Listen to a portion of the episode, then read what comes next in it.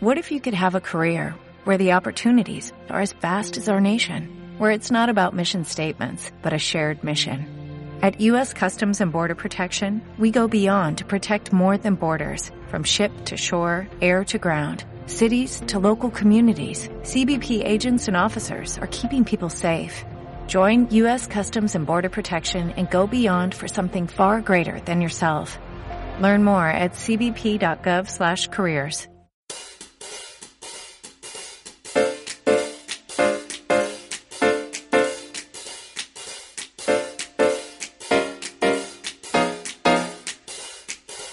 Hola, muy buenos días, tardes, noches, o sea el momento que sea en que estés escuchando.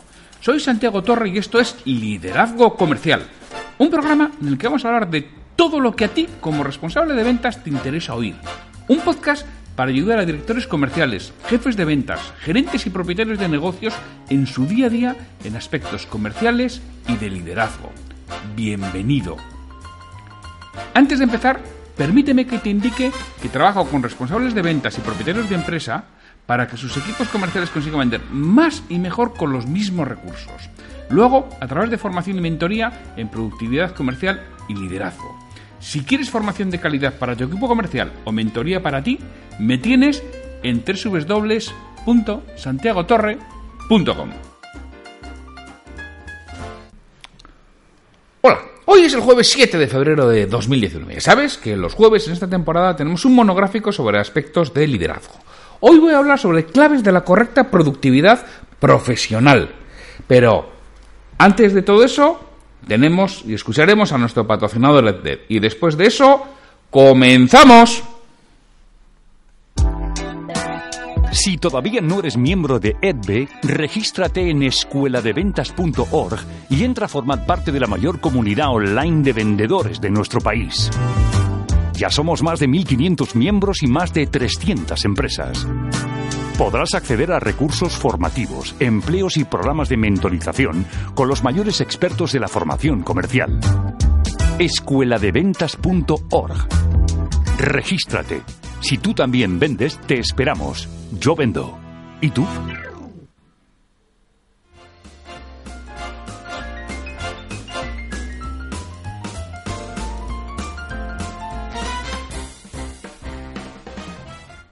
Claves de la correcta productividad profesional. De eso vamos a hablar hoy. ¿Qué es lo que puedes hacer para ser más productivo? Imagínate el Palacio de Congresos de, una ciudad, de una gran ciudad. El Palacio de Congresos de Madrid, lleno, a rebosar. Nueve mil personas están viendo la final del concurso de puzzles. La final del concurso de puzzles, sí, sí, la final del concurso nacional de puzzles. Esa tontería, oye, oye, no te rías. Concurso de puzzles, oye, han llegado los tres mejores finalistas. Ahí se han pasado un año por las plazas de los pueblos de España, haciendo puzzles los fines de semana, pasando frío. Y llegan allí nueve mil personas, viéndoles cada uno con su, con su séquito y sus acompañantes que han venido de diversas partes de España, porque allí está, oye, hay un madrileño que ha llegado, eh, allí hay un andaluz que ha conseguido llegar también a la final del concurso de puzzles y hay un vizcaíno del País Vasco que ha llegado también a la final del concurso de puzzles. La final es muy sencilla. Les dan un puzzle de 5.000 piezas con su caja, sus piezas y su foto. Y el primero que consiga terminarlo, campeón de España del concurso de puzzles. Y se lleva todos los premios y todos los honores. Repito, 9.000 personas viendo el concurso. Llega el vizcaíno, que es el primero, y le dan su caja con su puzzle y con su foto. Como mandan los cánones. Se lo dan y ya se queda en su mesa esperando a que den el banderazo de salida. Llega el andaluz y le dan su caja con su puzzle, con su foto, pero por un error de la organización que nadie se ha enterado, la foto no corresponde con las piezas. Y llega el tercero, el madrileño, le dan su caja con sus piezas, con su foto. no hay foto. No hay foto. Entonces, dice, oye, le llaman al organizador, oye, que vamos a tener que suspender, que no tiene foto el de Madrid, que no puede concursar. Buscar la foto, buscar la foto, buscar la foto, ¿eh? no me fastidies. Que no hay foto. Que no hay que tenemos que suspender, suspender 9.000 personas aquí que se han venido en autobús y se han venido desde el País Vasco, desde Andalucía, en autobús, en ave, en avión, a ver a estos.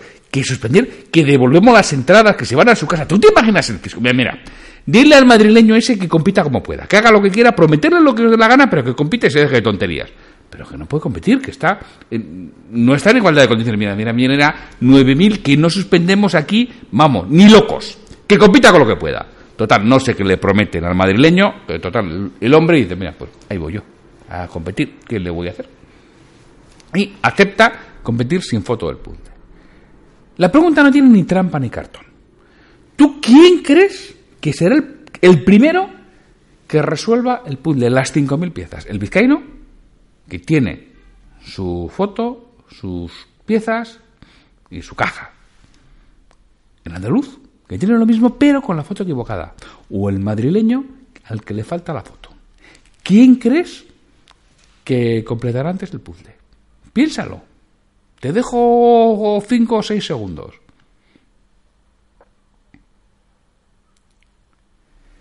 Pues si eres un poquito normal, habrás dicho, oye, el vizcaíno. Hombre, aparte de ser vizcaíno, que es un plus importante, pero aparte de ser vizcaíno, tiene todo. Pues efectivamente el vizcaíno es el primero que completa, que completa el puzzle y se convierte en campeón de España de hacedores de, de puzzles. Y ahora la pregunta es, ¿quién quedará segundo? ¿El andaluz, que tiene una foto equivocada, o el madrileño? ¿Quién crees tú que quedará segundo? De nuevo, si eres un poquito normal, dirás, quedará el madrileño.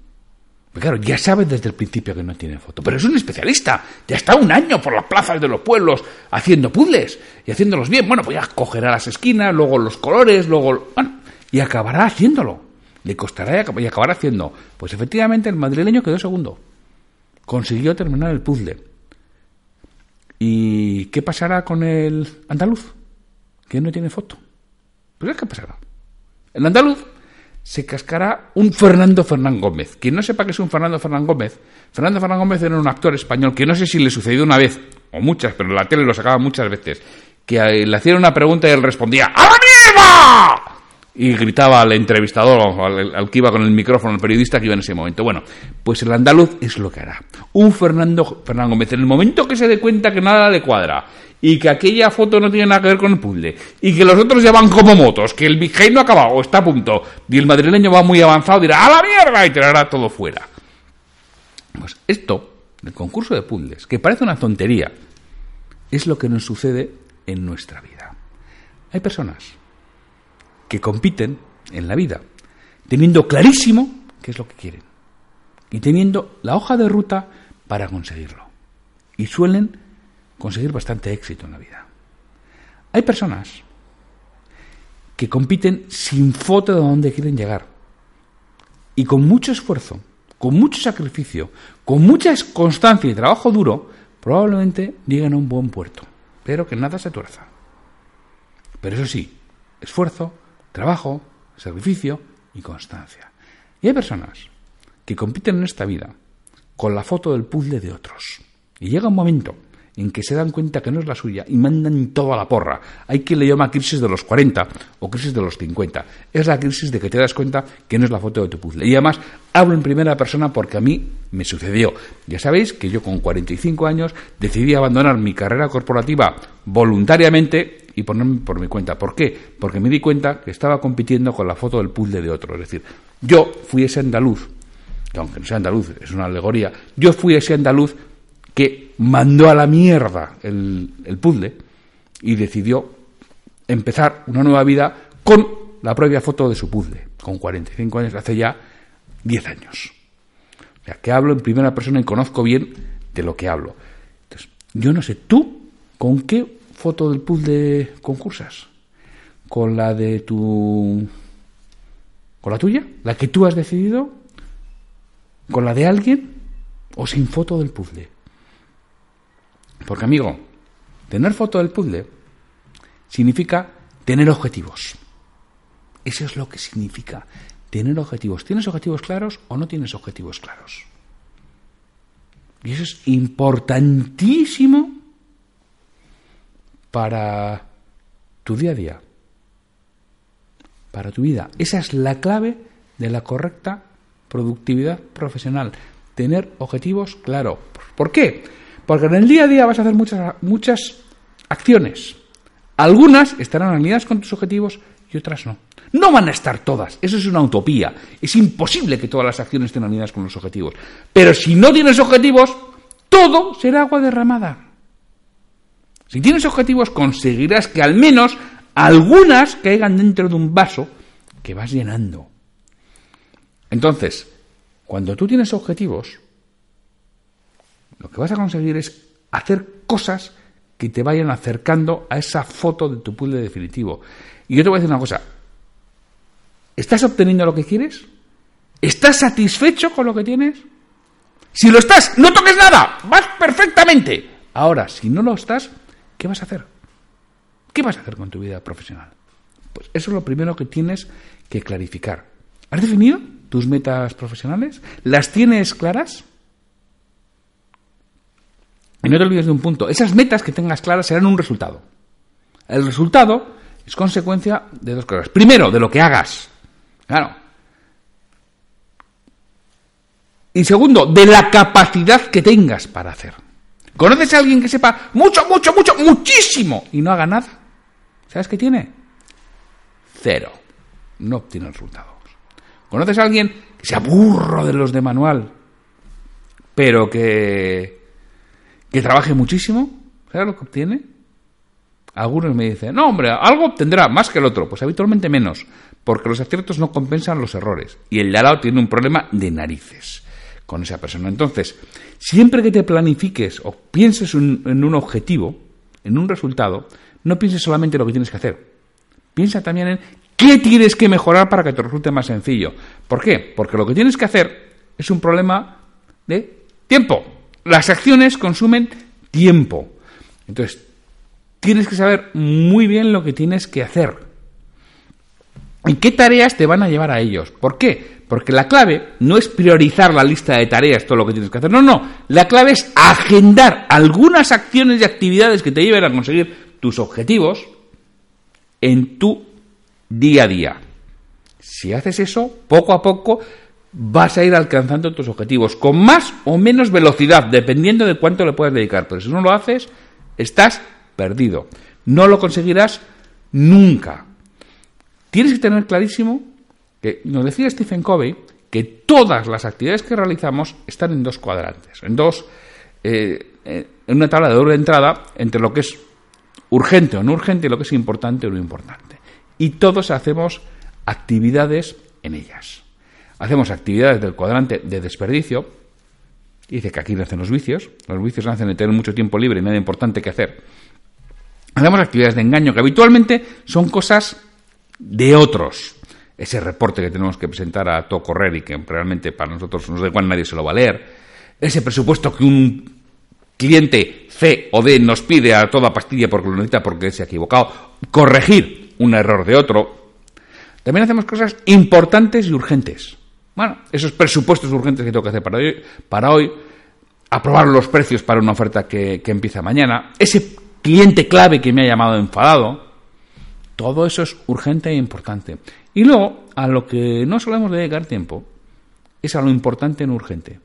Esos aspectos del liderazgo, como ese apunte en el CRM que me ayudará mañana, identificar nuevas oportunidades de negocio, conocer a otras personas, ayudar a desarrollarse a, a mi equipo, la preparación y el estudio, el trabajo base de ventas, salir a la hora para estar con la familia, eso no lo realizamos.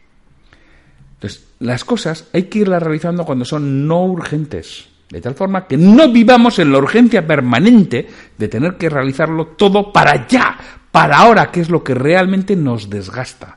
Por lo demás, tienes que tener en cuenta una cosa.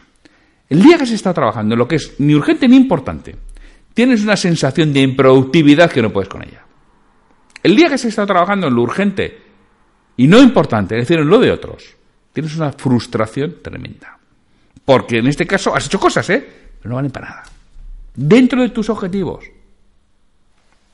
El día que está trabajando en lo urgente e importante, tienes sensación de estrés, pero sales satisfecho porque has aportado valor. Y el día que has trabajado en lo no urgente e importante, ¿sabes de qué tienes sensación?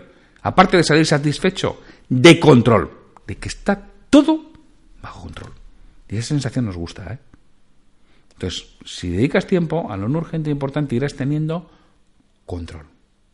Y si no, pues irás como pollo sin cabeza, haciendo lo que buenamente puedas, con una cantidad tremenda de estrés y sin avanzar en absoluto. ¿Y qué es lo importante?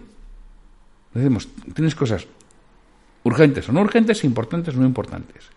¿Qué es lo importante? Lo importante, por definición, es aquello que te lleva a tus objetivos. Lo que no digas a tus objetivos no es importante. Igual es imprescindible, ¿eh? La declaración de la renta es imprescindible, la tienes que hacer, pero importante, importante no es. Pero es imprescindible. Entonces, importante, por definición, es aquello que te lleva a tus objetivos. Trabaja en lo importante y empezarás a acercarte a tus objetivos. Empezarás a ser mucho más productivo profesionalmente. Ya, pero, no, lo hago. ¿Cómo, rompo el círculo vicioso? Déjame darte algunas ideas clave. La primera pregunta es, si el día tuviera 30 horas, ¿tendrías tiempo para todo? Déjame que adivine la respuesta. A que la respuesta es no. Pues si no tuvieras tiempo para todo con 30 horas, la productividad profesional y reducción del estrés es cuestión mental, no física. No es porque te den más tiempo lo vas a reducir. Porque tienes que cambiar tu mentalidad. La clave está en planificar. Tienes que planificar y para ello lo primero que tienes que conocer son tus prioridades. Tus prioridades es lo que es importante. Lo que es importante es llegar a tus objetivos. Es decir, si no tienes objetivos, no tienes prioridades, no tienes nada importante y vas a estar todo el día corriendo como un pollo sin cabeza.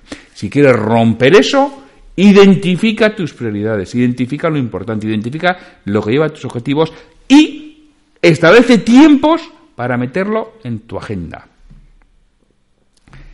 Y sé constante en todo eso. Crea hábitos. Identifica el origen de la falta de productividad y toma medidas personalizadas para ello.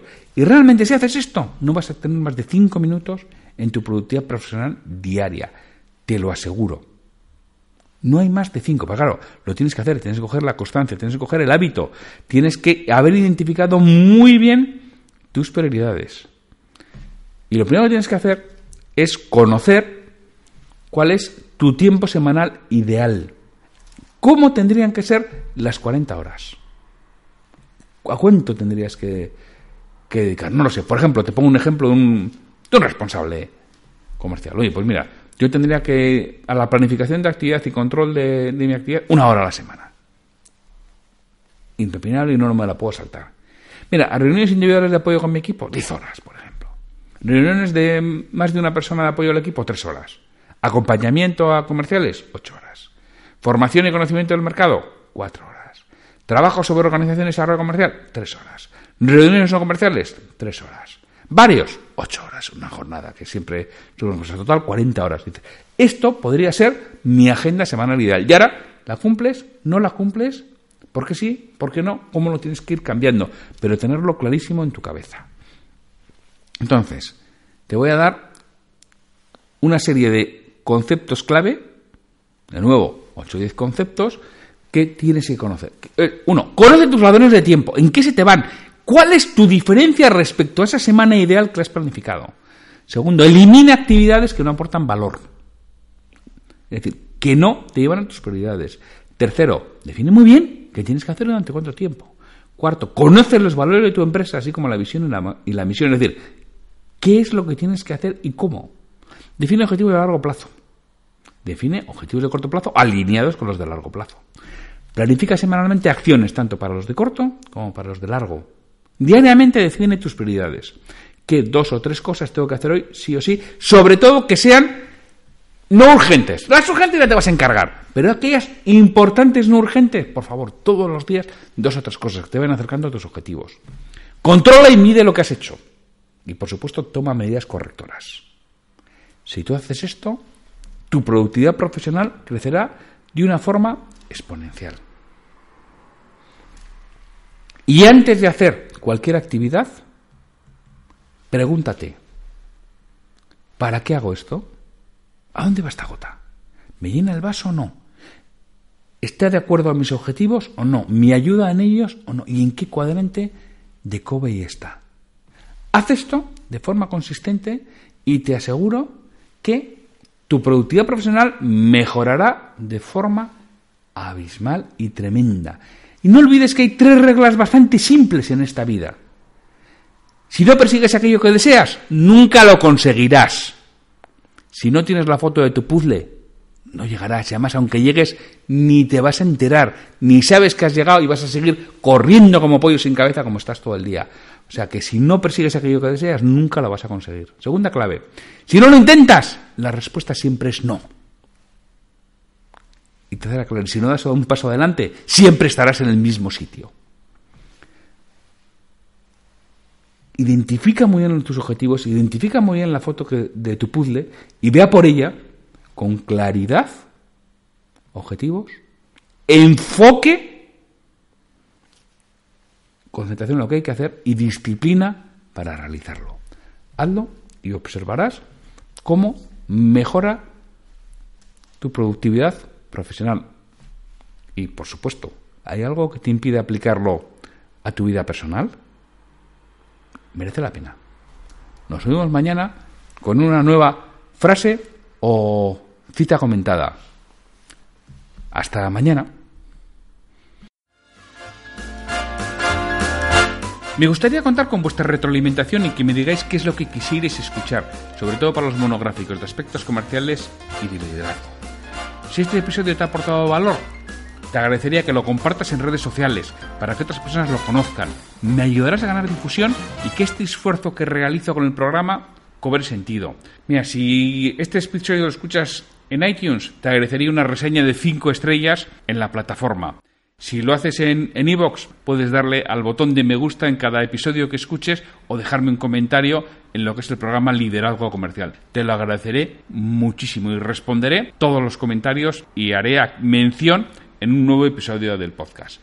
Para cualquier duda, consulta, comentario o para contratarme, para que trabaje contigo y conseguir que tu equipo comercial venda más y mejor, me puedes encontrar en mi web www.santiagotorre.com o en el correo podcast.santiagotorre.com.